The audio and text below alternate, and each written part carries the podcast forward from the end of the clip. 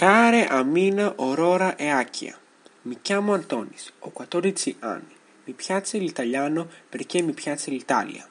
Allora, l'inizio della quarantena è stato abbastanza difficile per me perché ho avuto grandi difficoltà ad abituarmi alle nuove condizioni di lavoro. Durante la prima settimana non ho inviato alcun incarico. Nel tempo sono riuscito fortunatamente a trovare il mio ritmo. Naturalmente non sono uscito molto, ma sono stato in grado di passare molto tempo con la mia famiglia se di solito con la scuola non potevo. Arrivederci.